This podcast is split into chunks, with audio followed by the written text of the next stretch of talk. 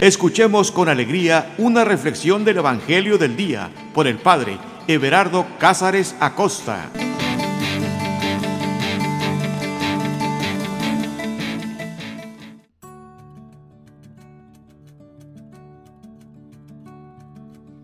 Carta de amor. La Sagrada Escritura es una carta de amor para cada uno de nosotros que nuestro buen Padre Dios es quien nos la escribe. Y como aquel que nos ama tanto, no deja de sorprendernos con consejos tan profundos. Una carta de amor no es un diálogo convencional en donde se nos va a hablar del clima, de, de cómo amaneciste, o... No, eh, eh, cuando el diálogo de entre enamorados es profundo. El diálogo de entre enamorados es, es algo que llega hasta lo más recóndito del alma. Una carta de amor no escatima líneas. Una carta de amor es siempre profunda. Una carta de amor busca llegar más allá, donde la simple vista no llega. Una carta de amor escribe al corazón y no solamente a los sentidos. San Juan de la Cruz nos dice que el enamorado no se cansa ni descansa. Ese es el mejor estado de vida del ser humano, estar enamorado. Incluso los doctores dicen que cuando tú estás enamorado es cuando mejor funciona tu sistema inmunológico.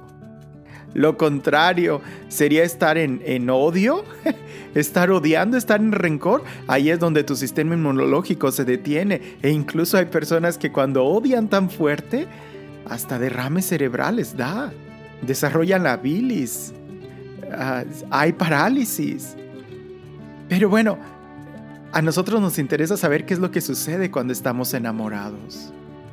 Cuando estás enamorado, simplemente estás feliz. Cuando estás enamorado disfrutas todo. Cuando estás enamorado, aún la peor inclemencia del día es, es romántico. Un día lluvioso puede ser el mejor día. Un día soleado puede ser el mejor día.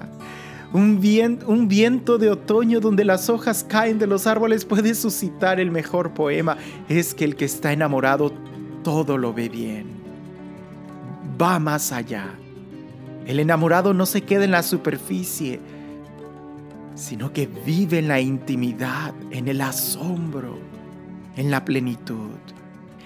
Eso es la carta de amor de Dios para cada uno de nosotros. Dispongámonos en este momento para escuchar lo que Dios quiere decirnos a través de su palabra. Y te invito a que nuevamente eh, te pongas tus audífonos, subas un poco el volumen, respires profundo, te desconectes de todo lo que está a tu alrededor, respires profundo y cuando sueltes el aire, suelta todas tus preocupaciones. Alguien me dijo, Padre, cuando yo escucho su programa, lo escucho cuando voy manejando. No, tú no cierras los ojos entonces, pero sí respira profundo. Descansa, abandónate en Dios, relájate, suelta tus hombros, suelta tu, tu frente. ¿Por qué estás con el ceño fruncido? Suéltalo, relájate. Es más, dibuja una ligera sonrisa en tus labios. Este tiempo es para ti. Y quizás tú no te dabas cuenta, pero Dios estaba esperando que tú leyeras estas líneas, esta carta de amor. También tu alma está esperando el poder saber qué es lo que el, el amado le dice. Escucha con atención. E iniciamos en el nombre del Padre, en el nombre del Hijo y en el nombre del Espíritu Santo. Ven Espíritu Santo, llénanos de ti. Ven amor del Padre y del Hijo, llénanos de ti. Ven Espíritu de amor y sumérgenos en tu presencia. Sumérgenos en tu viento, que es suave, que es cálido, que refresca el alma, que reconstruye las fuerzas, da ánimo e inspira al corazón. Ven Espíritu Santo y llénanos de fuerza. Ven Espíritu Santo y llénanos de pasión, de sueños, de energía. Ven Espíritu Santo y haz que vibremos por Cristo. Ven Espíritu Santo y actualiza, actualiza en nosotros la obra salvadora de Cristo. Ven Espíritu Santo y de la misma manera que tú ungiste, que tú inspiraste al geógrafo, a aquella persona que empezó a escribir estos textos, así también inspíranos a nosotros para poder escuchar con atención, poder crear en nuestra mente imágenes nuevas y así poder vivir una vida nueva que solamente tú nos das y que solamente en ti podemos disfrutar y vivir. Ven Espíritu Santo, ven amor del Padre y del Hijo. Te damos la libertad de que tú actúes en nuestra vida. Tú eres bienvenido. Ven Señor Creador, Espíritu de vida, Espíritu de amor. Llénanos de ti. Llénanos de ti, de tu amor y de tu paz.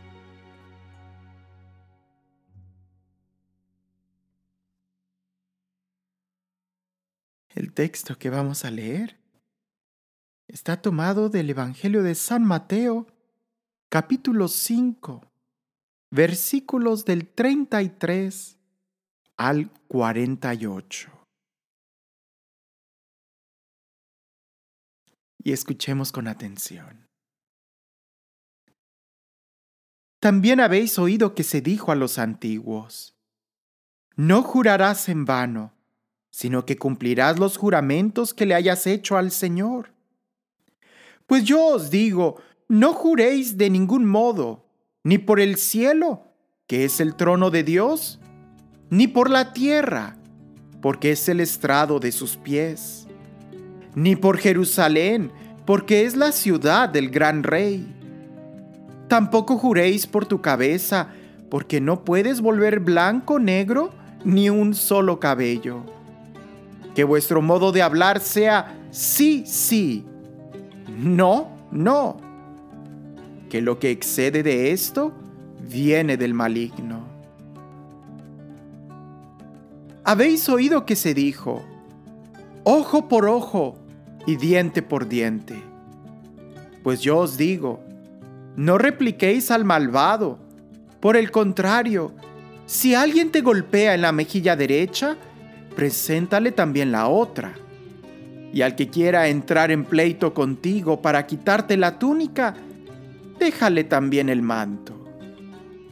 A quien te fuerce a andar una milla, vete con él dos.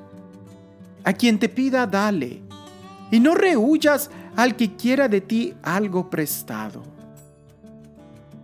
Habéis oído que se dijo, amarás a tu prójimo y odiarás a tu enemigo.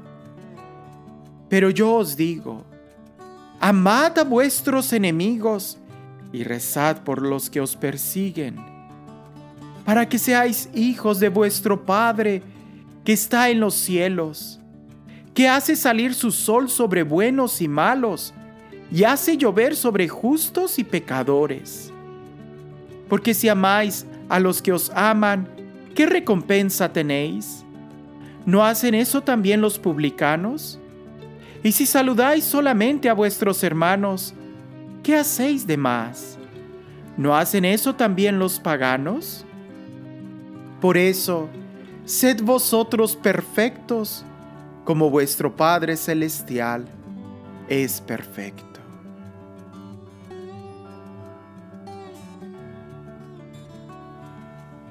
Este texto que acabamos de leer, nuevamente hay que ponerlo en contexto. Bueno, primero hay que decir que se habla de tres puntos muy importantes, o son tres temas los que aquí están girando. El jurar, es decir, siempre decir la verdad. El número dos es la venganza, aquello de ojo por ojo y diente por diente. Jesús nos va a decir en qué consiste, qué es lo importante. Y el tercero es el amor. Y con ese Jesús va a coronar esta enseñanza donde Él está comparando, no comparando, sino exponiendo una nueva forma de vivir la ley. Hagamos un recuento. En este sermón que estamos meditando, Jesús inició en el monte, porque es una enseñanza muy alta, elevada. Jesús empieza diciendo las bienaventuranzas, que es completamente una nueva forma de vivir.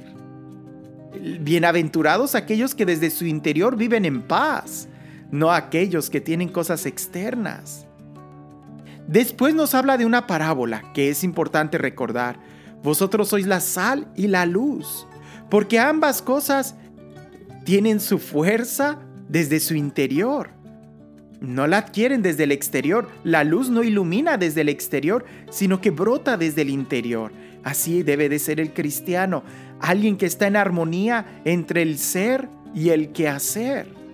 Por eso Jesús cuando empieza a hablar en, este, en esta sección sobre no penséis que he venido a abolir la ley, Jesús no viene a abolir la ley. Pareciese que su enseñanza es muy nueva, es novedosa, pero Jesús no viene a abolir la ley.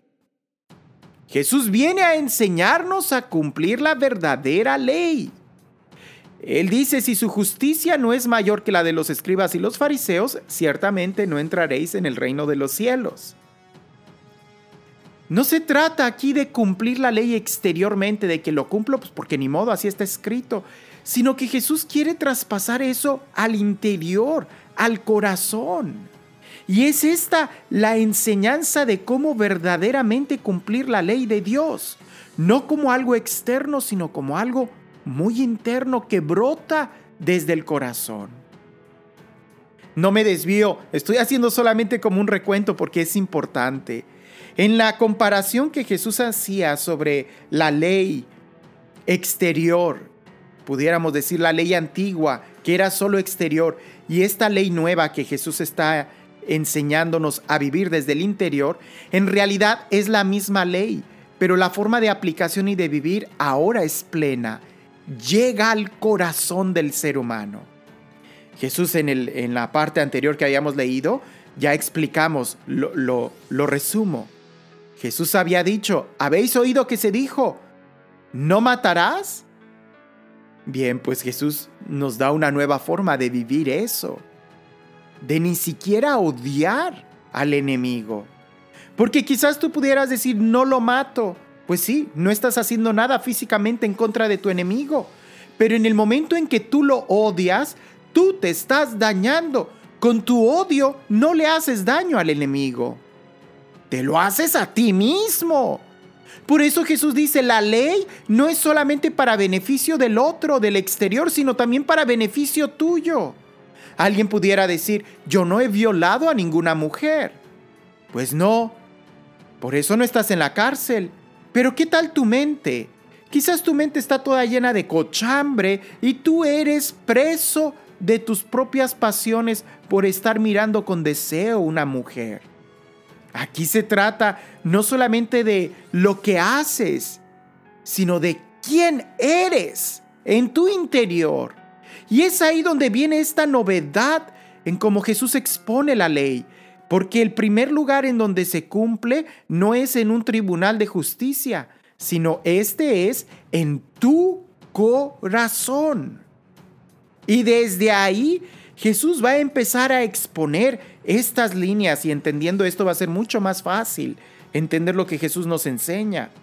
Porque dice en el Evangelio que leímos hoy, también habéis oído que se dijo a los antiguos, no jurarás en vano sino que cumplirás los juramentos que le hayas hecho al Señor.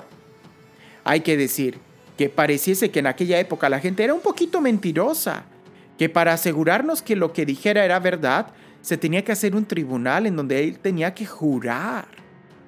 y se juraba sobre, o sea, sobre Dios, en el nombre de Dios. Porque lo ponías a él como testigo y como juez y, y en juego. De una u otra manera, tú al citar a Dios, ¿verdad? Como juramento, estás dándole autoridad de que Él te castigue si mientes, porque lo pones como testigo. Y al ser testigo de lo que tú estás diciendo, Él puede testificar a favor o en contra tuya. Hay varios textos en el Antiguo Testamento que nos dan la idea de que el mentir atrae el castigo, atrae la maldad. Pues claro, es uno de los mandamientos, no mentirás. Pero en aquel entonces se tenía que jurar y se tenía que cumplir el juramento. Incluso no solamente a la hora de testificar, de decir algo, sino de prometer algo. Cuando prometían también juraban y lo tenían que jurar por Dios y tenían que cumplir ese juramento. Jesús dice, no es necesario que hagas eso. No, no tienes que vivir jurando sino más bien que tu propia forma de vida sea tan confiable que tu sí sea sí, que tu no sea no. Había una época no tan lejana a la nuestra, en donde cuando se decía algo de palabra, eso era más que suficiente. Había un respeto a la palabra.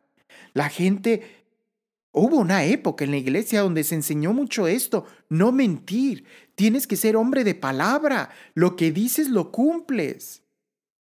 El día de hoy no solamente tenemos que firmarlo, no, no solamente lo escribimos, lo firmamos, lo sellamos y lo llevamos con un notario. Y, y aún así hay gente que no lo cumple y se tiene que meter una demanda.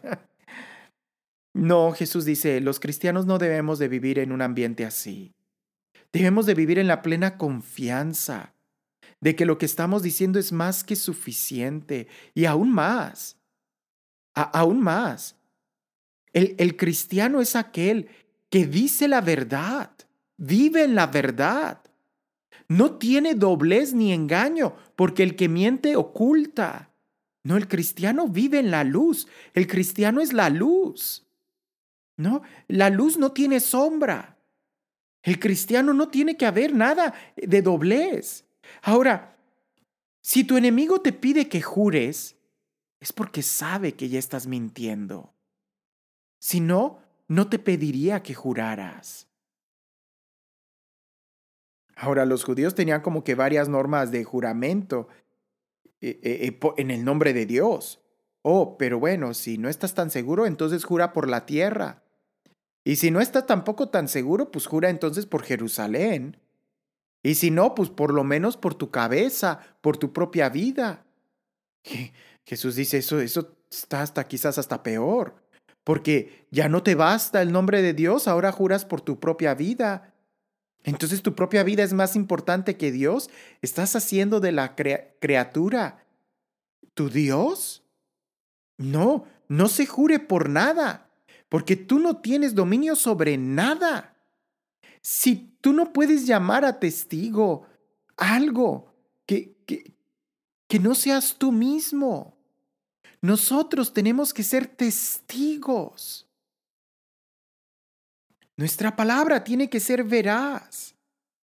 Que nuestra forma de hablar sea tan clara, tan honesta, que no se necesite ni siquiera de un intérprete, que nuestro sí sea sí y nuestro no sea un no que cualquier cosa que esté ahí en medio viene del maligno. Aquí no se trata de que Jesús está diciendo, ay, es más difícil, ahora no solamente no tengo que mentir, sino que ahora tengo que decir la verdad, pues claro. Porque alguien pudiera decir, pues es que yo no dije mentiras, pero ocultaste la verdad.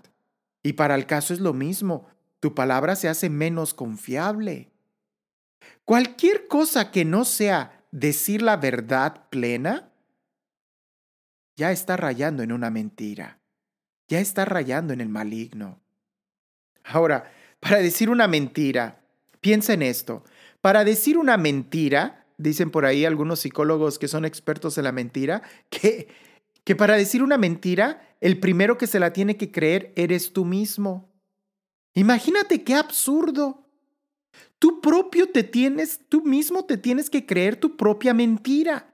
Y al creerte tu propia mentira, tú mismo te haces esclavo de ella.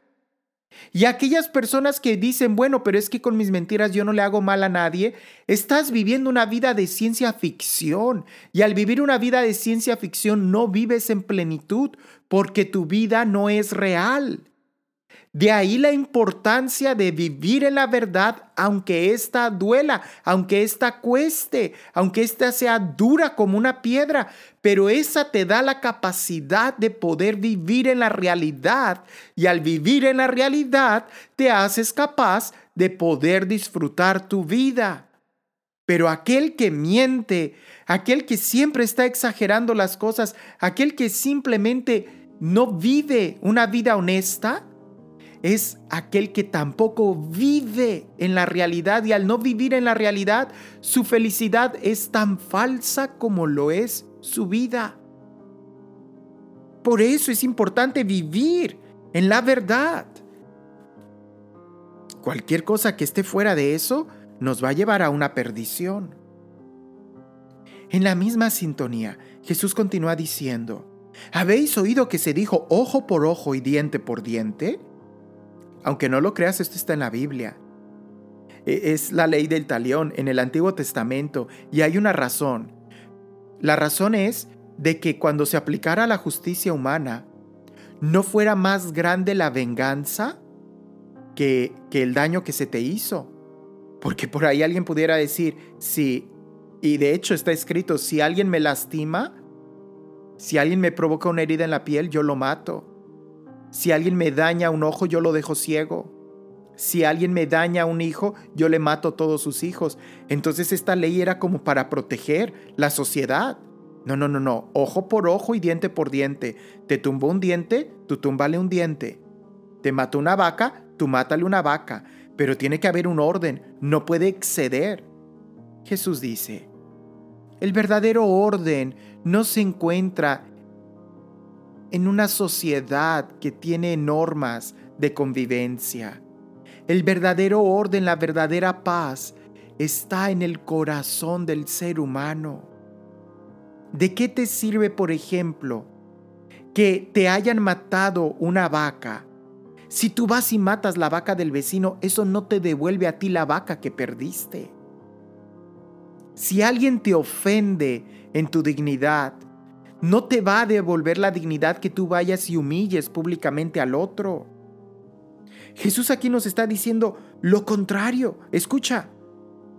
Pero yo os digo, no repliquéis al malvado. Por el contrario, si alguien te golpea en la mejilla derecha, preséntale también la otra. Ahora, quiero aclarar esto, porque a veces hasta hacen chistes en internet como frases políticas o algo por el estilo. Fíjate bien, el contexto aquí está en no venganza.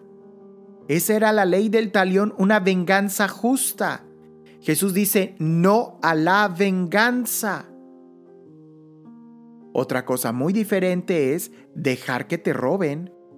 Ya parece que si yo veo que un ladrón entra en mi casa y me está robando mis cosas, yo le voy a decir, ay, perdón, se te olvidó también esto, llévate el horno de microondas o mira, aquí está la computadora, no batalles, yo te abro la caja fuerte. No, no, no, eso no se puede hacer, eso sería pecado, eso sería fomentar el robo.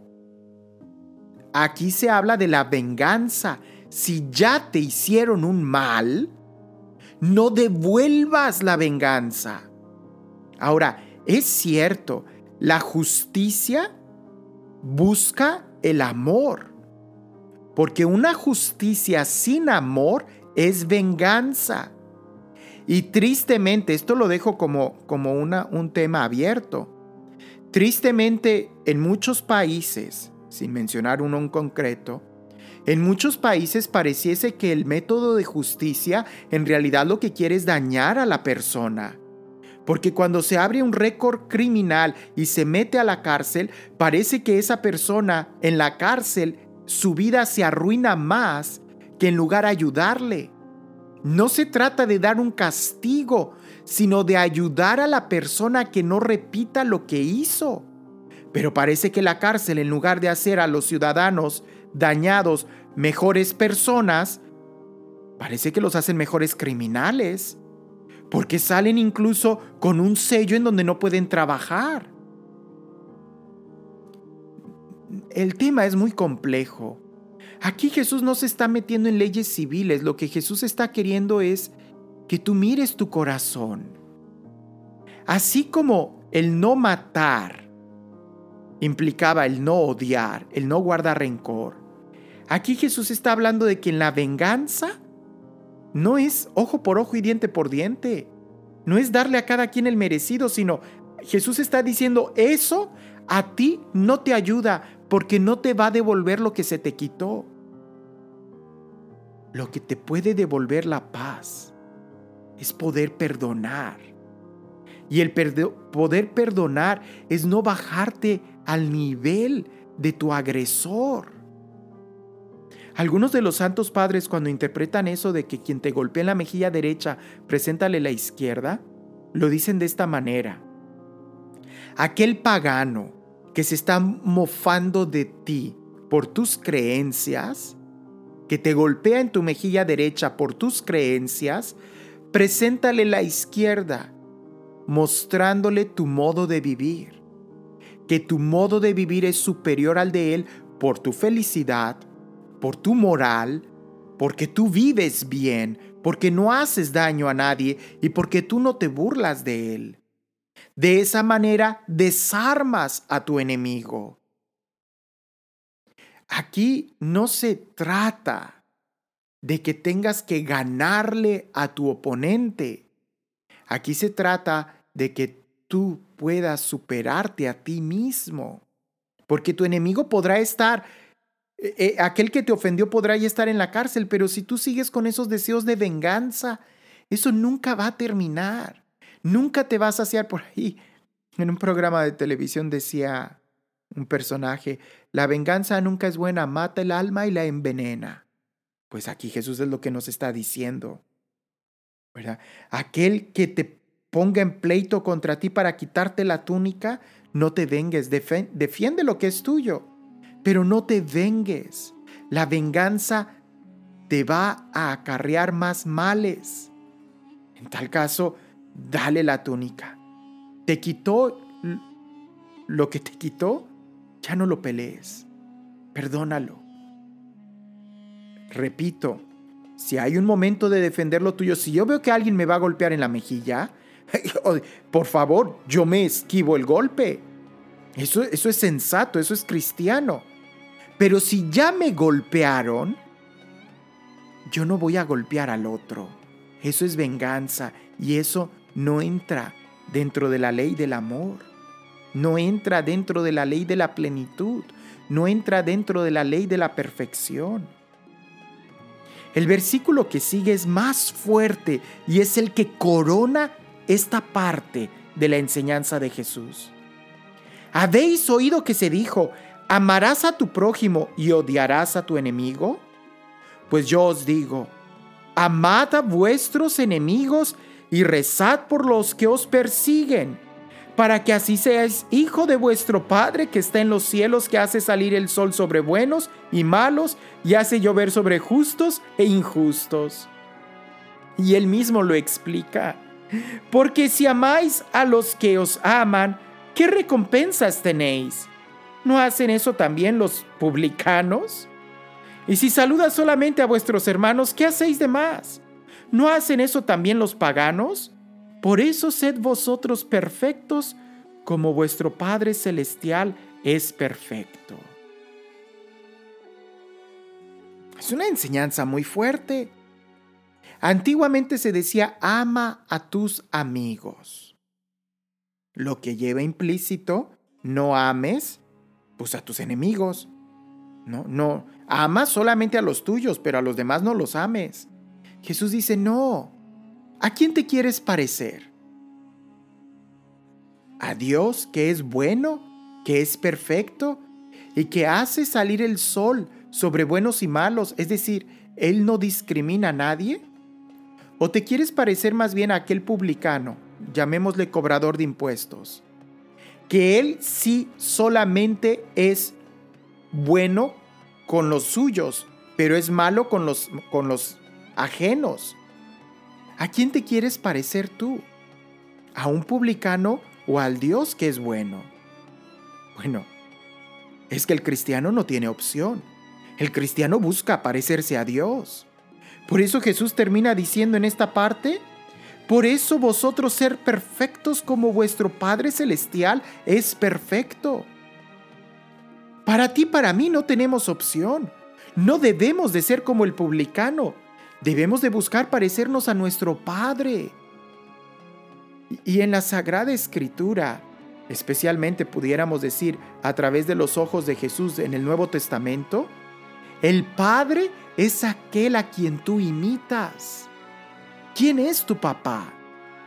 ¿A quién estás imitando tú en tu conducta? ¿Al que devuelve mal por mal?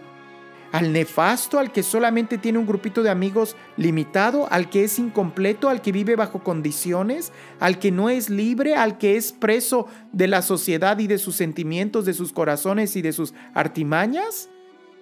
¿A él te quieres parecer? O más bien, buscas parecerte a Dios, que es bueno, que es libre, que es perfecto, que ayuda a todo mundo a Dios que, hace salir el sol sobre buenos y sobre malos. Y fíjate bien esto. Dios hace salir el sol sobre buenos y sobre malos. Pero si hay alguien que no quiere abrir los ojos, esa persona no recibe el sol, la luz del sol, a pesar de que Dios le dé el mismo sol a esa persona necia que no quiere abrir los ojos que aquel que sí los abre. Dios da su gracia, su amor, su paz, su palabra a todos por igual. Pero si hay un necio que no quiere escucharla, pues él no va a disfrutar de la luz del día. Él no va a disfrutar del amor que se le está dando. Pero eso ya no depende de Dios, sino de esa persona. De la misma manera nosotros estamos llamados a amar a todos, a perdonar a todos, a servir a todos, incluso por aquellos que incluso nos persiguen. Pero aquellas personas a quienes nosotros estamos amando, si se resisten al amor y cierran su corazón, pues ellos no van a poder recibir el amor de Dios, no van a poder recibir su paz. Es importante que nosotros podamos entender esto, porque si no lo vemos de esa manera, nuestra conducta va a estar limitada solamente a ayudar a aquellos y entonces nuestro círculo de amistades, de amigos, se va a ir haciendo más y más y más pequeño. Y no solamente eso, sino que terminaremos incluso no disfrutando la vida porque nuestro corazón y nuestra capacidad de amar y de disfrutar la vida se va a hacer cada vez más y más y más pequeña. Hasta que llegue el momento en donde ya no podamos amar a nadie, en donde ya no disfrutemos a nada. Te lo pongo de otra manera. Empecemos con lo último que Jesús dijo. Sean perfectos como vuestro Padre Celestial es perfecto. En la cultura hebrea, la idea de perfección no es como la nuestra acá en el occidente. Acá en el occidente la perfección es la ausencia de error. Bueno, en la cultura hebrea la idea de perfección es aquello que está completo completo. Lo incompleto es imperfecto. Por ejemplo, el número 7 simboliza perfección. El número 3 simboliza plenitud. Es decir, 777, estamos hablando del perfecto, del completo, del pleno. El número 6 es aquel que está muy cerquita del 7 pero está incompleto. Y al decir 3 veces 6, estamos confirmando lo incompleto, lo imperfecto en eso. es que no está casi perfecto, no, está imperfecto, incompleto, falla. Dios nos invita a nosotros a que estemos completos, completitos. Que todo tu corazón esté completo. Y para que esté completo, tú tienes que amar a todos. Porque si solamente amas a aquellos que te han mostrado amor, no estás usando la capacidad completa de tu corazón. Y eso va a hacer que tu corazón se vaya endureciendo se vaya pudriendo y no seas feliz. La verdadera ley, la verdadera forma de vivir los mandamientos están desde el interior. No leas este texto como si fuera al pie de la letra y tratando de imponer una ley más que ahora aquel que me haga daño voy y lo abrazo y lo beso. No, no, no.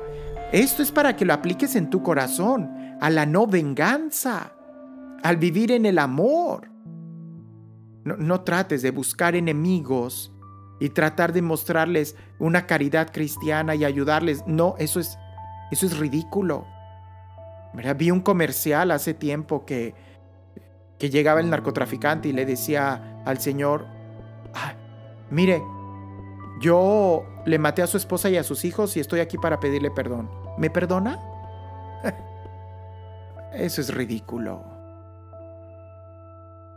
No se trata de cosas externas, se trata de lo que esté pasando en tu corazón.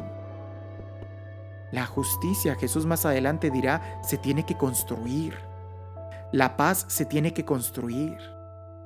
Pero eso empieza desde el interior. Porque una justicia sin amor es venganza.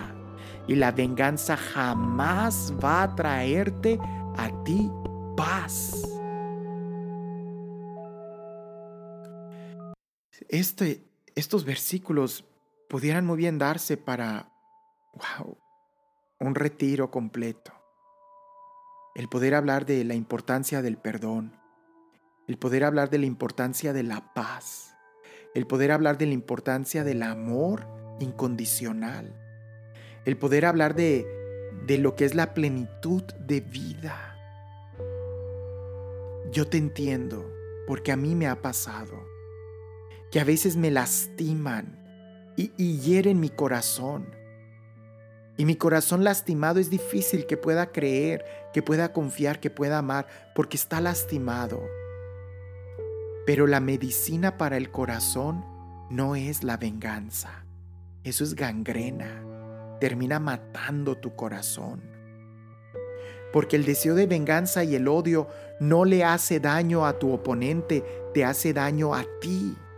Y Jesús aquí nos propone el amar incluso a nuestros enemigos. Porque el amor, el perdón, es primero la sanación a mi corazón. Y una vez que mi corazón esté sano, es cuando voy a poder ver que es la mejor medida para hacer a mi oponente si alguien me afofetea la mejilla derecha, le presento la izquierda y me gusta esa interpretación de los santos padres. Aquel que me ofende con razones, yo le presento mi forma de vivir y ahí lo desarmo. No se trate de que yo me ponga a pelear con él, no a la venganza. Repasemos los puntos. Tu vida tiene que ser en la verdad.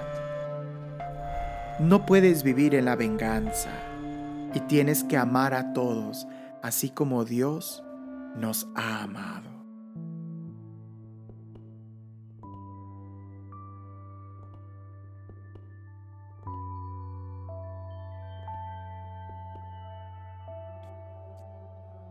Señor Jesús, te doy gracias porque tú quieres no solamente que la sociedad viva bien, sino que quieres que cada uno de nosotros de manera individual pueda vivir y disfrutar la vida que tú nos has dado. Te doy gracias, Señor, porque esta palabra tuya me enseña que la, la importancia de cuidar mi vida interior, de cuidar y preocuparme por lo que sucede en mi corazón, debiese de ser una prioridad. Porque a veces puedo ser muy bueno y yo también decir, pues no he cometido ningún pecado, no robo, no mato, no he cometido adulterio, no miento. Pero eso no necesariamente significa que yo viva como tú quieres que yo viva, en felicidad, en amor, en paz, en la verdad. Que mi vida sea luz, que mi vida sea el testimonio de alguien que sí vive consciente y en la realidad, no en una mentira. Porque en la realidad, aunque pareciese que es dura, es la mejor y única plataforma para poder construir una vida de felicidad. Si yo mintiese para impresionar a los demás, al único que decepciono es a mí mismo. Si yo busco la venganza, al único que me lastimo es a mí mismo, pues no va a haber nada que me pueda devolver lo que se me quitó. Tú me invitas a que yo ame Ayúdame, Señor, a amar como tú me amas, a ser libre como tú eres libre, que nadie condicione mi vida, sino que yo sea capaz de saludar a todos en la libertad de los hijos. Señor, dame libertad, dame un corazón dispuesto para amar como tú me amas. El Señor esté con ustedes. La bendición de Dios Todopoderoso, Padre, Hijo y Espíritu Santo, descienda sobre ustedes y permanezca para siempre.